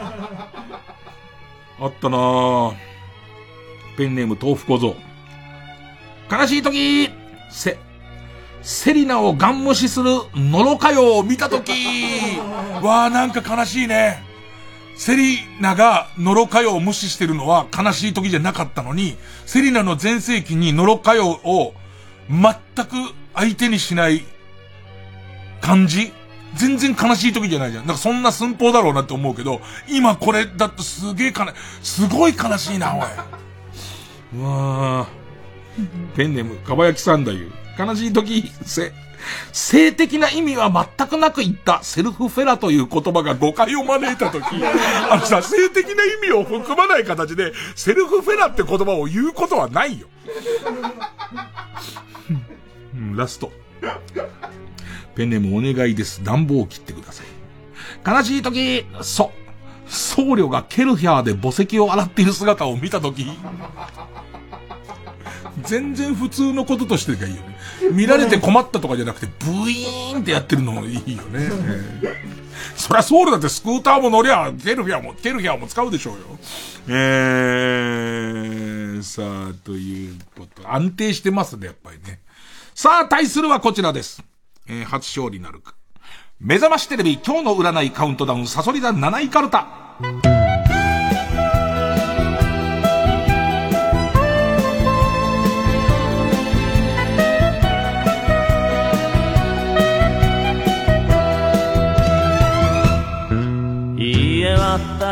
まあ、7位の加減を楽しむもんだよね。ペンネームシグ。あ、アンゴラ村長2のおじさん整体師とスーパーサンスケ2の受付女性がいる整骨院を、整骨院を見つける予感っていう書いてある。アンゴラ村長2のおじさんと、今のスーパーサンスケだよね。今のスーパーサンスケ割とあロングヘアで、ウェービーなロングヘアだから、スーパーサンスケにの受付の女の人はいそうだな、今だと。ペンネーム、ペロペロ銀酸ナトリウム。目覚ましテレビ。今日の占いカウントダウン、サソリダ7位からだ。あ、アンパンマンに助けてもらえますが、自分だけ代金を請求されるでしょう。えー、パンちぎってもらって、食べたところで、45円って言われて。俺だけっすかって。今結構助けて俺だけっすかでも値段的には安いから。え、その口の利き方も俺だけそんな感じですかっていう。BJ サトル。あ、アイドルは核あるべき。アイドルは核あるべき思考が強い保守的おじさんと。推しの行動は全肯定おじさんと、理論的に中立を装いつつ、自分の意見を言いたいだけおじさんの、三つどもえのトークバトルだけで、あなたが主催したオフ会は終わっていくでしょう。いやいやいや、いい要素一個もないじゃん。7位に食い込む要素が一個もないじゃん、これだと。もうアイドルは各あるべき思考が強い保守的おじさんと推しの行動は全肯定おじさんに挟まれるだけ。まあ、この二人だけだと12位なのかな？だけど理論的に中立を装いつつ自分の意見を言いたいだけのおじさん。これいても上がって10位だろう。んペンネーム終電万事。あ、アキラ100%の俳優としての実力を、まっとうな評価というよりは、あえて絶賛することで普通の人とは違った角度を持った人間と思われるだろうという策略の上で、やたらと褒めている映画学校の学生と隣同士の席になったせいで、筆下ろしバスツアーの撮影中も、さっきの射精のタイミング、早すぎですよ。とか、いちいち言われる日。途中すごいよね。途中すごいよ。その、アキラ100%の演技うんぬんみたいなと、隣の席ってなった時に、ラジオやっぱ面白いな急に席でと、隣同士に座るじゃん。なった時に、筆下ろしバスツアーのってなって、そんなやつに参加してんの、そいつもっていう。こんな、こんな長いコメントねえよ。ペンネーム、木の実七の実。い、いきなりステーキで、7キロ多く切っちゃったけどよろしいですか？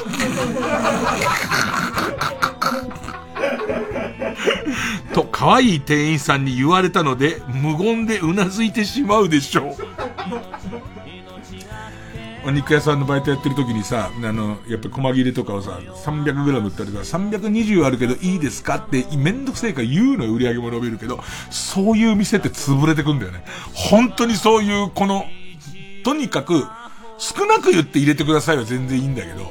さすがに7キロ多く切っちゃったんですけど、なんだ、最初なんつったの ?400 グラムでって言われて、7キロ多く切っちゃうんですけど、無理でしょ、それ。ペンネーム、生地に間でシーマ。い。伊沢拓司から教わった豆知識のおかげで、食い逃げに成功しますが、逃げ遅れた伊沢は捕まるでしょ 共犯なの？テレビとかでちょっと言ってた何かこう足が速くなる豆知識みたいなやつを自分で勝手に食い逃げに転用したんじゃなくて、もう共犯なのね。うわ、あいつ捕まってなっつって。お店の大将、あ、お前東大のやつじゃねえかつって。どんな勉強しても、どんな勉強してても、食い逃げするようになって終わりだよ、お前。ペンネーム、川焼さんだよ。い、嫌な名前の食パン屋が無料 PCR センターに建て替わるでしょう。7位。もうちょっと上かな、俺。あの嫌な名前のプロデュースしてる人朝のラジオ来たよ。朝のラジオ来て、もう見た目からすごいうさんくさいの。えっとね、BB クイーンズの近藤さんをブックブックにプラしたみたいな格好してきて、で、もう、ただ、その朝の番組だから、基本的には性善説で挑んでいくから、あのー、本人は、もう名前はインパクトでもう、あの、最初の一週間しか持たないの分かってんですと。で、あとはその味が美味しいなと思った人が、の、あの、お客さんが残ってくれればいいんです、みたいな。ことでしたけどね。なるほど、そうだ、俺からしてみたらあの名前ねえだろうってとこは一応切り込んではいったんだけど、まあ、あれはいいんです、もう最初のキャッチだけで、つかみだけでいいんですよ、みたいな。その後、あの、うん、間違いなく美味しいパンのレシピを教えてますから、それはずっと続きますんで、つって言ってたよ。ねえ、そうですか？って言いましたけど、僕も。ね。うーん。ペンネーム。不良債権。い。色っぽいし、おっぱいも大きくて、めちゃめちゃ当たりだと思った風俗嬢から、あ、そんな風に思っていただいてありがとうございます。と、心を読まれたことで、この人は妖怪悟りだと気づいて、逃げようとしますが、あなたのしてほしいことを全部読まれるおかげで、子は気持ちいい120分を過ごせるでしょう。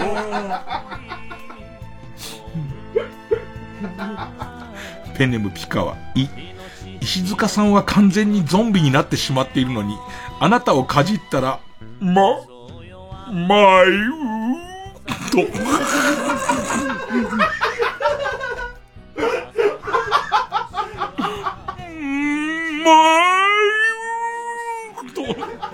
人間だった時の記憶が呼び覚まされ、イラスト入りのサイン色紙を書いてくれるでしょ。あの、可愛い石ちゃんのやつ、前上って書いてあるやつ。石塚さんがゾンビになったやつってさ、な、なんで、デ、デッドライジングだっけ？あの、大勢ゾンビ出てくるやつだからすごい爆発する強いゾンビいるじゃん。ね。オーバーオール着てて、すげえガスが溜まってすごいでかくなってくる。あの、バーンって行くやついるじゃん。あの感じだよね。あれがこれずっと近づいてきて、もう石塚さんだった時の、石塚さん、俺っすよ伊集院っすよ俺っすよつってんだよ。全然ダメで、肩ガブって噛んだ時に、ままゆ。急に回復したな、イラスト入りの。イラスト入りのサインましてくれたら。もう、俺ら、選んだ時超面白いんだよな、こういうの。えー、ソフィーと双子の姉妹、これも。い、池田偉い座と池田偉くない座に。もう、偉くない座。なんなら悪い座ですから、池田悪い座。同時に励まされたりくじかれたりされるので、疲れ勃起しちゃう予感だ。ペンネーム北あかりの目覚め、い、イナゴの大群があなたの目の前に現れ、より集まって裸の浜辺美波ちゃんの形になるでしょうその後お前の畑は終わりだけどな。これなんだ？あのね、ちなみにこのね、豆腐小僧さんってすごいよく書いてくれるし、その、えっと、量書いてくれるんだけど、この人の軽い感じが俺のツボにはまり始めちゃって、す、すっごい選んじゃう。すっごい選んじゃうね。い、イカスミで書いたベッキーのサインがもらえる予感で。じゃあさ、マジックで書いたやつだと、5位とかまでいっちゃうわけそれがイカスミであろうがなんだろうがあんま変わんねえんだけど。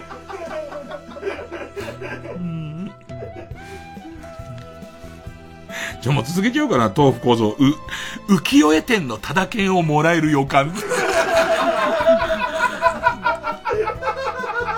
んなのいっぱいあんだよ。こんなのすごいあんだよ。でももうなんかわかんないけど、すごい、だってさ、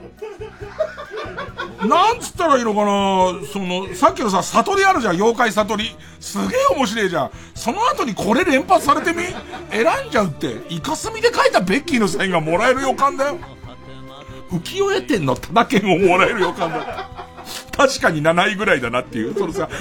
全然振り幅なしの、ズドンと7位だもんね。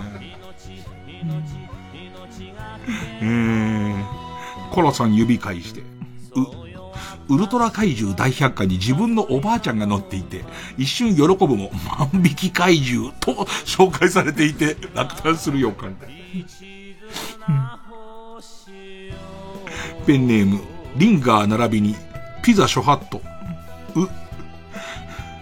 宇垣美里がどうせ死んでると思って蹴飛ばしたセミがまだ生きててちょっとびっくりするでしょ。なんか死んでると思って、えー、セミを蹴っ飛ばす宇垣美里すごいいいよね。でいて、いけないって思っちゃう。そのそ蹴ったらじじじじってなって、ごめん、ちょっとだけごめんっていう。ちょっとびっくり。ペンネーム闇の自負。え、江戸晴美と芋洗坂係長が近所のお祭りのゲストとしてやってきて一緒に盆踊りをしてくれるでしょう。えー、係長超うまいっすからね、踊り。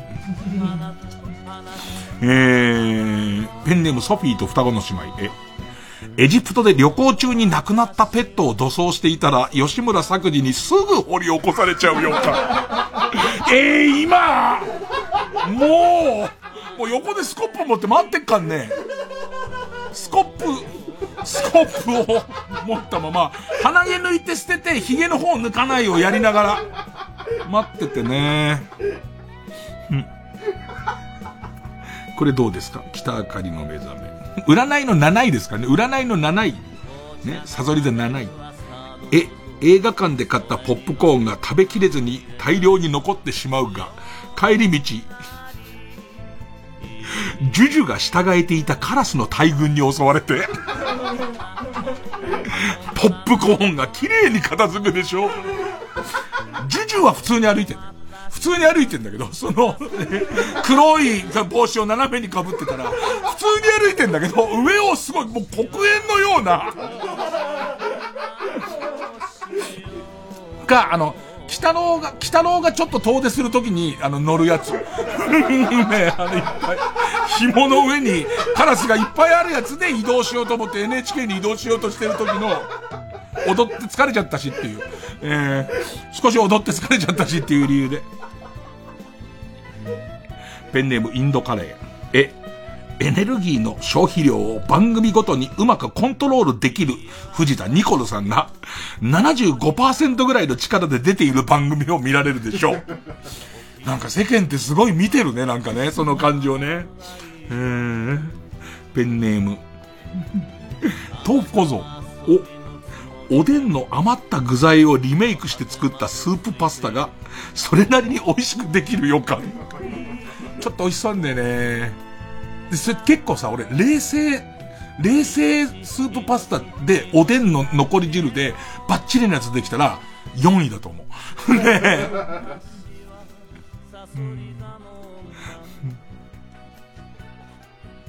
ペンネームマイペース。お、鬼殺しぶっかけうどんを作るスタッフとして、丸亀製麺で働いている、弱っちそうな鬼が、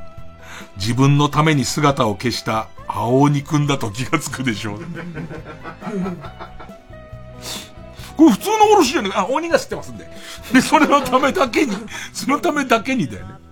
またクレーム出たぞ、てめえもね。鬼のようにすれよ。鬼なんだからよ。って言われてるっていう。ペンネーム23歳、自称人。お、大黒摩季のラララを歌っていたら、マキが横に振ってきた手が自分の肩に当たり骨折するかも。どこで見た？ラーラー、ララーラ、あいて大黒摩季の方に、ちょっとチェっていう顔されて。うーん。バッキリってなってる。こっちは。やっぱりじゃなくて。うーん。ペンネーム。インドカレー。お、鬼じゃ、わしが結界を張らねば、鬼が出るぞと、相鉄フレッサ、イン、相鉄フレッサイン東十条店のフロントで叫んでいる老婆に、モーニングバイキングで余った海苔を数倍あげたら静かになってくれる。何度かもらったんだろうな。何度か改札でもらったらもうなんかもらわなきゃ帰んないんだろうな。ラスト、7位ね、7位よ。えー、極東ベークライト。お、小樽に旅行に行った両親が、オルゴール堂で買ってきた、ポイポイポポポポイポイポピーのオルゴールをくれるでしょ？てんてんてんててんてんて、てるんっていうやつ。えー、ということで、工事愛ですね。えー、えー、リスナー投票で勝ち残るカルタを決めます。勝ったと思う方のカルタが、天才いつもここからカルタなら、メールの件名にひらがなで、いつここ、ひらがなで、いつここ。目覚ましテレビ今日の占いカウントダウンサソリだないカルタなら、メールの件名にひらがなで、サソリ。サソリと書いてください。メールの本文の方には、えー、住所、氏名、年齢、電話番号を書いて、これからかかる曲の間に送ってください。えー、この住所、氏名、年齢、電話番号で、えー、当たった人3名様に、えー、バカ力カードをプレゼントします。メールアドレスは、baka.tbs.co.jp、baka.tbs.co.jp です。曲、えー、ライライライチームで、ゆ、受付開始。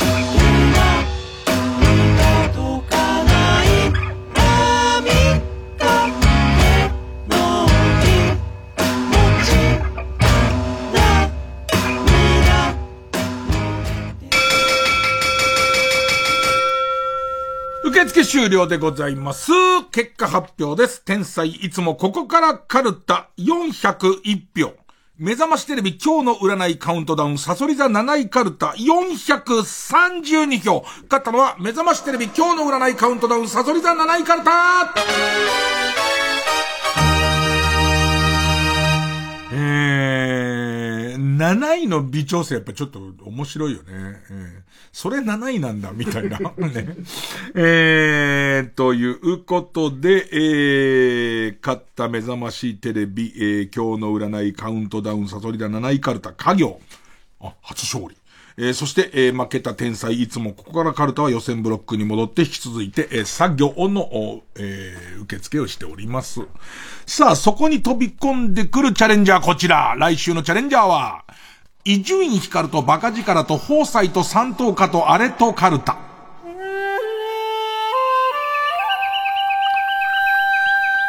さあ、以前放送していた朝のえー、番組ではちょっとね、朝だからねっていう理由で、えー、採用されない。まあ、えー、完全自由ではない一面があったんですけれども、えー、さらに自由な真の自由律俳句を読んでもらおうというテーマのカルタです。えー、っと、作業ですね。作業ですね。えー、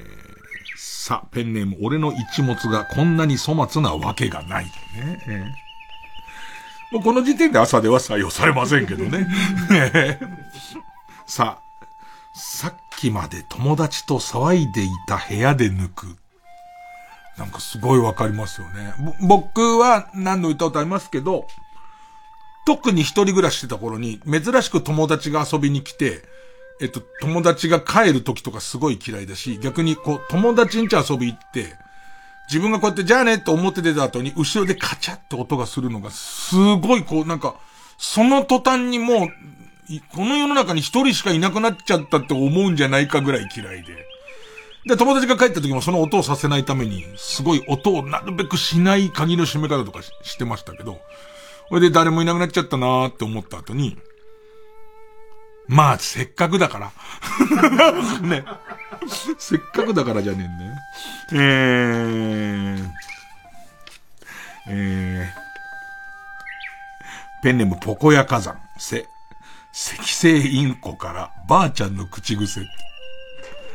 インコとかオウムは長生きしますからね。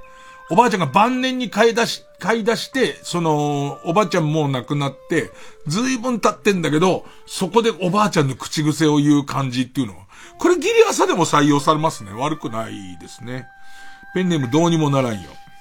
さ、残尿と呼んでいいものか。これね、むしろ朝です。あの、深夜じゃなくて、深夜じゃなくて、50超えてからですから、50だ、60になってから、これ残能なのおもらしなのっていうのがわからないぐらいの量戻ってきますから、え、これむしろなんで朝のうちにくれなかったのかっていうやつですね。えー、ということで、えー、次回の対戦カードは、目覚ましテレビ今日の占いカウントダウンサソリ座7位カルタの家業対、伊集院光とバカ力と宝斎と三等家とアレとカルタの作業になります。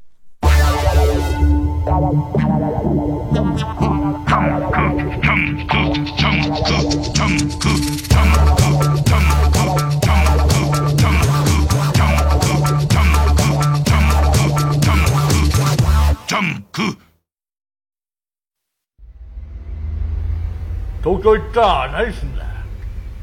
ビッグになりてんすよ。ああそうか。ビッグになったよテレビで俺の話してくれよ。DVD 空気階段単独公演「ファート」家ついてっていいですかっていう番組なんですけど。本物だ！キングオブコント2021チャンピオン空気階段初の全国ツアー。その最終公演の模様を完全収録。どうしたそうちゃ。んずいぶん早いじゃねえか。鳥人伝説の鳥を探しに行くの。そうだ。俺も行くわ！税込み3850円で販売中。詳しくは TBS ラジオのイベントページで。ここでオメガ X のスタンドアップをお聞きください。Show me what you got in the back. Can vibe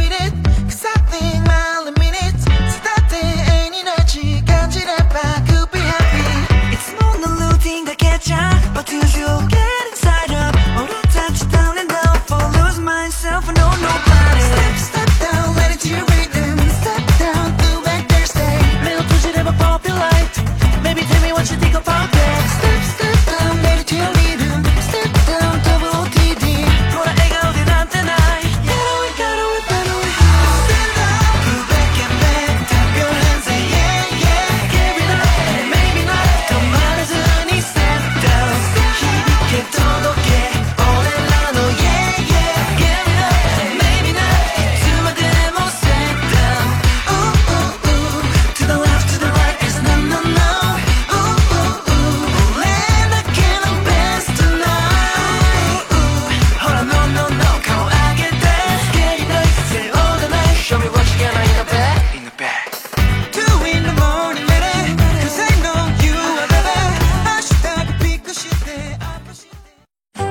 王様のブランチ、ラビットやバナナマンのせっかくグルメなど TBS の人気番組で紹介され反響を呼んでいるグルメやスイーツが期間限定で八木橋百貨店に大集結。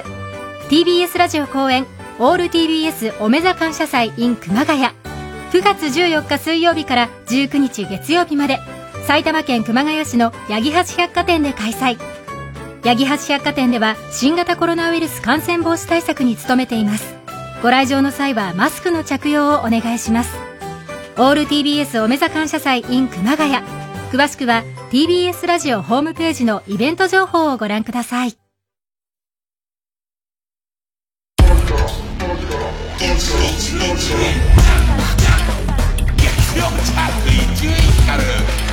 夜のバカ力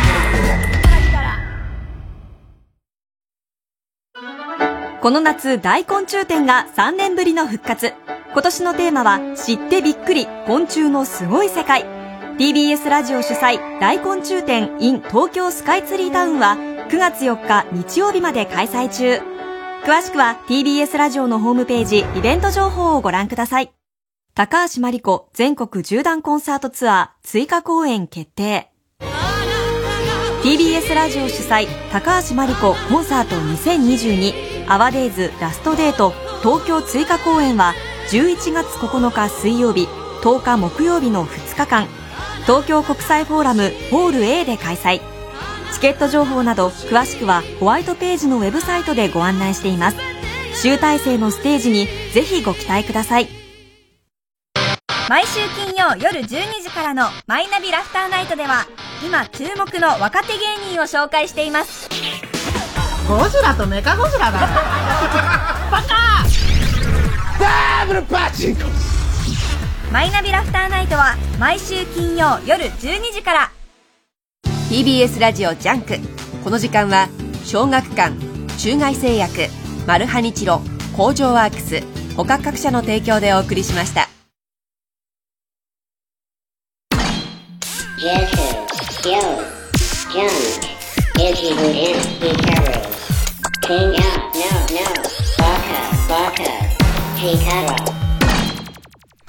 あの、老害さんのとこでさ、ハンバーガーってどんな事情だったっけっていう、えっ、と、俺より年上の人教えて、結構来て、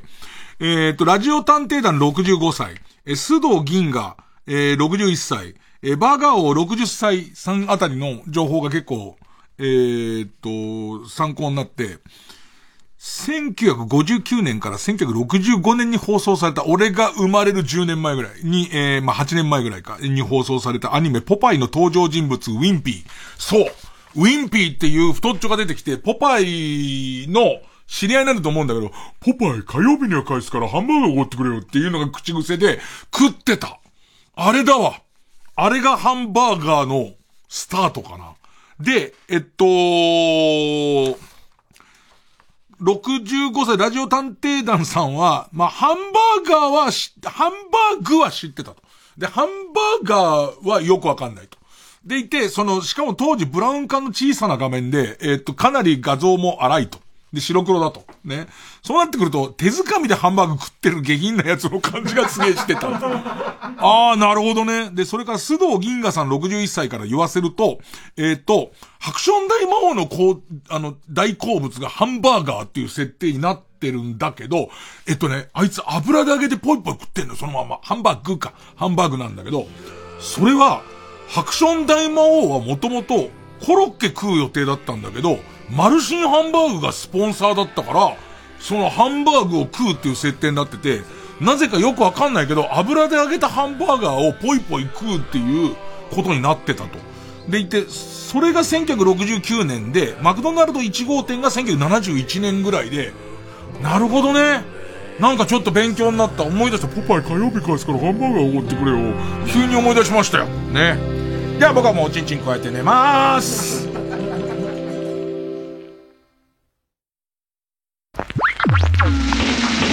元気になりたい人は、毎週土曜日深夜0時30分集合。鈴木聖奈ライフラボ〇〇のおじさまたちでは、好感度爆上がり、伝え方のおじさまから、占いの世界のあのおじさままで、様々なスペシャリストのおじさまたちをゲストにお迎えして、今まで知らなかっためくるめく世界をラボしています。土曜日深夜0時30分。こっそり学んで新しい自分で新しい日曜日を迎えてみませんか？ぜひお付き合いください。